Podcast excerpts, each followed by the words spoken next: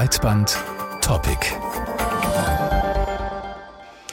Im Iran ist das Internet seit Tagen stark eingeschränkt. Ein erprobtes Mittel von autoritären Regierungen, um es Protestierenden schwerer zu machen, sich zu vernetzen und zu organisieren.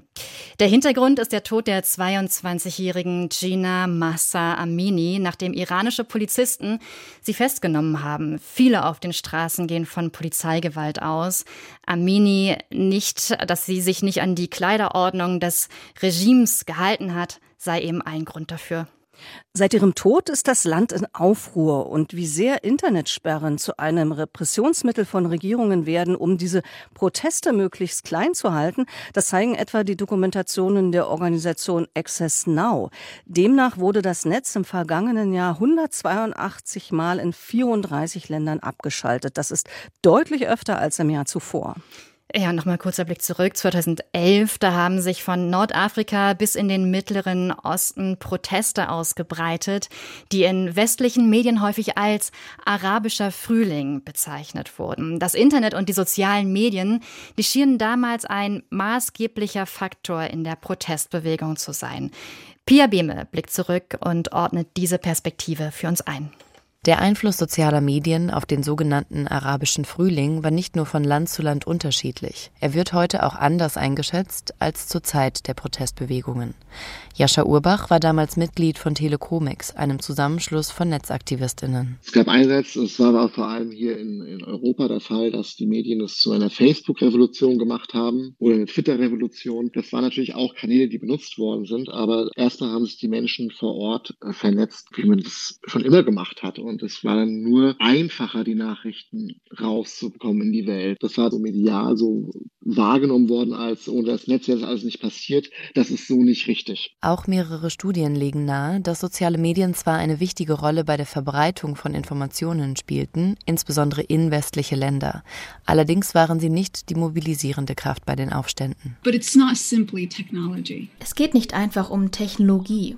Die Revolution basierte auf einem langen Erbe des Aktivismus. Das Handwerkszeug der Revolution, insbesondere während des arabischen Frühlings, wurde in einem Land wie Ägypten auf zwei sehr wichtigen Säulen aufgebaut. Auf einer sehr langen Geschichte von Gewerkschaftsarbeit und auf einer sehr langen Geschichte von Arbeiterprotesten. Sagte Dalia Fahmy, Professorin für Politikwissenschaft an der Long Island Universität der Nachrichtenagentur Middle East Eye. In Ägypten sperrte die Regierung am 25. Januar 2011 zunächst Twitter, dann Facebook und zwei Tage später schließlich vollständig den Zugang zu Internet und Mobilfunk. Ein bis dahin einmaliger Vorgang. Jascha Urbach und andere Netzaktivistinnen von Telekomics waren zu diesem Zeitpunkt bereits in Kontakt mit Protestierenden. Damit das so bleibt, verschaffte Telekomics ihnen über alte Modems Zugang zum Internet. Wir hatten natürlich alle die Hoffnung, dass es halt ja eine, eine offenere Gesellschaft geben wird dort vor Ort. Das hat sich so leider nicht bewahrheitet. Nur Tunesien, dem Ausgangspunkt des sogenannten arabischen Frühlings, gelang ein Regimewechsel und ein anhaltender Demokratisierungsprozess. Das Internet als Instrument der Freiheit ist in vielen der anderen Staaten zum Kontrollinstrument geworden. Das hinterlässt auch Spuren bei den Netzaktivistinnen. In meiner Wahrnehmung sind die Leute, die noch aktivistisch arbeiten, frustrierter geworden über die Jahre, weil immer wieder die gleiche Soße passiert weltweit. So, es werden Internetzugänge gesperrt, es wird Kommunikation gesperrt, es wird zensiert, es wird überwacht, es wird äh, Propaganda betrieben. Im Iran etwa. Dort hat die Regierung vergangene Woche den Zugang zum globalen Internet stark eingeschränkt. Mit alten Modems können Netzaktivistinnen hier nichts mehr ausrichten. Eine einfache Lösung sind inzwischen Proxy-Server. Beispielsweise kann jede und jeder über die Browser-Erweiterung Snowflake den Menschen im Iran einen anonymen Internetzugang verschaffen, indem man den eigenen Computer als Knotenpunkt zur Verfügung stellt und IranerInnen so maskieren können, welche Seiten sie ansurfen wollen. Inwiefern das den Protestierenden in ihrem Aufbegehren gegen das Regime tatsächlich helfen wird, ist noch unklar. Wir sprechen weiter über die Proteste im Iran und die Rolle, die das Internet dabei spielt. Wir haben eben im Beitrag auf die Protestwelle in den arabischen Ländern Nordafrikas und Westasiens von vor zwölf Jahren zurückgeschaut. Und jetzt wollen wir fragen, ob sie die Bedeutung des Internets und der sozialen Medien für die Protestierenden verändert hat. Ja, und dafür haben wir mit dem Medien- und Kommunikationswissenschaftler Markus Michaelsen gesprochen. Der forscht seit Jahren zu Themen wie Internetzensur und Überwachung in autoritär regierten Ländern. mit einem speziellen Fokus auf den Iran und den Nahen und Mittleren Osten. Und auch dieses Gespräch haben wir mit einem Vergleich angefangen, nämlich mit diesem sogenannten arabischen Frühling. In unserem Beitrag hatten wir eben gehört, dass das Internet und Social Media vor zwölf Jahren wichtig, aber nicht entscheidend gewesen sind, weil es zum Beispiel in Ägypten schon lange Gewerkschaftsarbeit und Arbeiterinnenproteste gegeben hatte. Deshalb war die erste Frage an Markus Michaelsen, wie wichtig ist das Internet für die Proteste im Iran in diesen Tagen? Das Internet äh, spielt eine zentrale Rolle für die Proteste. Zum einen, was die Kommunikation im Land angeht, aber auch für Kontakte mit der Außenwelt, also mit der internationalen Öffentlichkeit. Also intern im Land sind soziale Netzwerke und Messenger-Dienste natürlich sehr wichtig für die Kommunikation der Protestierenden untereinander. Also nicht nur um die abendlichen Proteste zu koordinieren, sich abzustimmen oder vor den Schlägertrupps der Regierung zu warnen, sondern auch um sich immer wieder selbst zu vergewissern, ja, also die Motivation und den Zusammenhalt aufrechtzuerhalten. Also wenn man sieht, dass viele andere genauso denken und sich trotz der äh, Gewaltbereitschaft äh, des Staates immer noch wieder auf die Straße trauen, äh, dann findet man vielleicht selber doch auch wieder den Mut rauszugehen.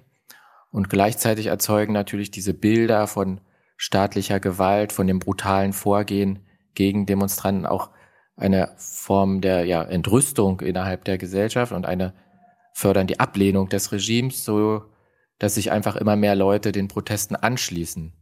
Und Verbindungen nach außen sind natürlich wichtig, um ja internationale Medien, die Öffn internationale Öffentlichkeit über die Ereignisse zu informieren, weil momentan eine unabhängige Berichterstattung durch ausländische Medien in Iran einfach nicht mehr möglich ist und lokale Journalisten reihenweise verhaftet werden. Und deswegen sind die Bilder und Videos aus dem Internet für uns ja die einzige Informationsquelle und spielen also eine wichtige Rolle, um ja über das Vorgehen der Regierung gegen die Bevölkerung, über, um Menschenrechtsvergehen einfach zu, zu dokumentieren. Und die iranische Regierung weiß all das natürlich und schränkt deshalb die Internetverbindung massiv ein. Aber hilft es äh, dabei, dass die USA ihre Sanktionen für Software- und Internetdienste im Iran gelockert haben, damit die Menschen im Iran das Internet besser nutzen können? Also die Sanktionen der USA äh, gegen den Iran haben, was jetzt die Internetnutzung angeht, lange Zeit ja auch der iranischen Bevölkerung äh, sehr geschadet. Äh, das Sanktionssystem ist sehr komplex und viele große Tech-Firmen und Plattformen haben eher also im auch vorauseilendem Gehorsam gehandelt und sich gar nicht die Mühe gemacht, um Ausnahmen zu beantragen. Und dadurch hatten die iranischen Nutzer keinen Zugriff auf wichtige Anwendungen wie Zoom oder, oder alle Google-Dienste und mussten sich andere, weniger sichere Alternativen suchen oder auf lo die lokalen Varianten, die also durch die iranische Regierung gefördert werden, äh, zugreifen. Also hausgemachte Messenger und soziale Netzwerke, die natürlich viel besser kontrolliert werden können. Und ähm, insofern haben diese Sanktionen schon auch ein, die Entwicklung der Zensur und, und des nationalen Internets in Iran gefördert. Welche Auswirkungen diese Aufhebung jetzt auf die unmittelbare Nutzung durch die Protestler haben wird, lässt sich momentan noch etwas schwer einschätzen. Und ein wichtiger Effekt ist aber auch psychologisch. Ja, viele Iraner sind sehr erleichtert über die Aufhebung dieser Sanktionen, die auch immer sehr als äh, ungerechtfertigt und unfair empfunden wurden. Und ich habe also in den äh, in, auf Twitter von vielen Iranern gelesen, dass sie jetzt also in acht Tagen Protestbewegung erreicht haben, was die iranische Regierung in jahrelangen Verhandlungen nicht erreicht hat, nämlich eine teilweise Aufhebung der Sanktionen. Ähm, wir haben jetzt schon häufiger Vergleich gezogen zum sogenannten arabischen Frühling. Das wird generell in den Medien viel so getan, haben wir jetzt auch gemacht bei uns in der Sendung. Und zwar gerade mit diesem Bezug, den die Proteste haben, ähm, mit dem Internet, mit den sozialen Medien, weil man sich eben dort organisiert zum Beispiel. Trifft der Vergleich mit dem sogenannten arabischen Frühling überhaupt zu? Ja, Iran hatte ja mit den Protesten der äh, Grünen Bewegung im Jahr 2009 eigentlich auch einen Vorreiter zum arabischen Frühling, der ja zwei spät, Jahre später stattfand. Also auch wie bei beiden Ereignissen erhielten wir also Nachrichten und Bilder von den Protesten, vor allem über soziale Medien. Also man kann es äh, durchaus vergleichen. Aber damals äh, war die Sicht auf das Internet noch viel positiver. Also dem Internet wurde eine viel ursächlichere Wirkung zugeschrieben. Deswegen wurden die Proteste, also die de, des arabischen Frühlings ja auch gern als Facebook-Revolution bezeichnet. Und darin zeigte sich natürlich auch so eine Art, ja, eine gewisse Selbstüberschätzung äh, des Westens, so nach dem Motto, ja, wir geben ihnen Facebook und jetzt bricht die Revolution aus. Und die eigentlichen Ursachen der Aufstände wurden ja damit so ein bisschen äh, unterschlagen und, und beiseite gewischt. Und heute sind wir da sicherlich weiter, ja, weil sich auch unser Blick aufs Internet verändert hat. Wir wissen viel besser, dass es auch für, zur Überwachung, äh, für politische Machtzwecke und zur Einschränkung von Freiheit eingesetzt werden kann. Sie haben sich ja auch intensiver mit der iranischen Blogger-Szene auseinandergesetzt. Was wird denn da genau aktuell diskutiert? Blogs äh, waren äh, von Bedeutung Anfang äh, der 2000er Jahre. Ja, also damals haben viele Iraner begeistert diese Möglichkeit in Anspruch genommen, sich über Blogs äh, zu äußern. Und heute, äh, wie überall woanders auch, wurden Blogs ja abgelöst durch, durch soziale Netzwerke. Also die Leute äußern sich mehr über Twitter oder Facebook. In Iran ist Instagram äh, sehr wichtig, ist das einzige der Netzwerke, das noch zugänglich war, bis es jetzt eben auch geschlossen wurde. Und der Austausch geht trotzdem weiter, also mit, mit Bildern, Nachrichten und Videos ja zu den Ereignissen. Und zum Beispiel ein sehr äh, bewegendes äh, und sehr verbreitetes Video kam jetzt äh, von dem Sänger Sherwin äh, Hajipur, äh, der also hunderte von Tweets aus den letzten Tagen zu einem Lied vertont hat und in dem also sehr äh, bewegend ja die, die ganze Wut und, und, und der Frust äh, der Menschen einfach zum Ausdruck kommt. Ja, und das so eine ähnliche Stimmung hat es natürlich vor zwölf Jahren etwa auch schon gegeben. Da haben viele Proteste in den verschiedenen arabischen Ländern sogar zu Regimewechseln geführt. Allerdings hat das jetzt nicht in jedem Fall dazu geführt, äh, dass da ja jetzt aus westlicher Sicht erfolgreiche Demokratien oder sowas gebildet wurden. Ähm, für viele Bürgerinnen und Bürger hat sich die Situation noch nicht verbessert. Wie sehen Sie das jetzt im Iran? Droht da eine ähnliche Entwicklung und wenn ja, warum? Ja, also äh, nach dem arabischen Frühling oder im Zuge des arabischen Frühlings gab es ja tatsächlich nicht sehr viele Regimewechsel. Also Tunesien war ja das einzige Land, in dem es gelungen ist, einen Wechsel zu einem einigermaßen funktionierenden demokratischen System herbeizuführen. Und in allen anderen Ländern haben ja autoritäre Machthaber ihre Herrschaft wieder gefestigt und gehen teilweise noch deutlich repressiver gegen die eigene Bevölkerung vor als vorher. Ein ja, Albtraum-Szenario für Iran wäre also eine Entwicklung wie in Syrien, also dass diese Gewaltbereitschaft der politischen Führung, diese absolute Kompromisslosigkeit äh, wie, wie in Syrien, die sich gezeigt hat, letztlich auch zu Gewalt äh, von Seiten der Protestierenden führt und, und es zu einer Art Bürgerkrieg kommt. Lange Zeit ist man immer davon ausgegangen, dass die iranische Gesellschaft, die ja bereits vor 40 Jahren mal eine Revolution erlebt hat mit all ihren Folgen, nicht bereit wäre, sowas nochmal mitzumachen. Allerdings gehören die Frauen und, und, und auch Männer, die jetzt auf die Straße gehen, zu einer sehr jungen, neuen Generation, die von dieser Revolutionserfahrung schon sehr weit entfernt ist und die sich jetzt also, in der sich durch die ja, wirtschaftliche Misere, die Sanktionen, die Schikane durch den Staat enorm viel Frust angestaut hat.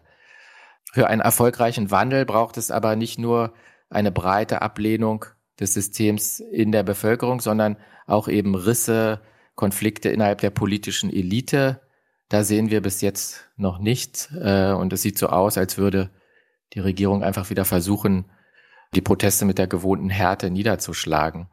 Aber ich denke, äh, bei diesem Protestpotenzial, was wir jetzt haben, also auch wenn es gelingt, die jetzt äh, momentan äh, niederzuschlagen, würde es also immer wieder doch zu neuen Zyklen kommen. Oder ist es ja auch in Iran immer wieder zu neuen Protesten gekommen in den letzten Jahren.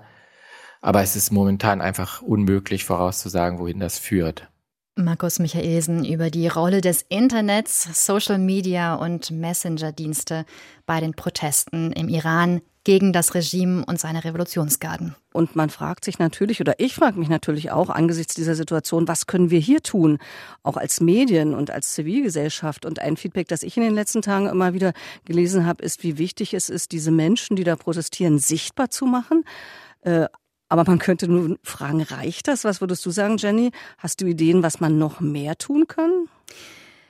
Äh, ich glaube, auch da wäre ich so ein bisschen überfragt, aber ähm, ich bin zumindest dieser, dieser Idee und Aufforderung von einigen NetzaktivistInnen und SicherheitsforscherInnen gefolgt, die sagen, man kann sich dieses, ähm, diese Browser-Erweiterung Snowflake installieren.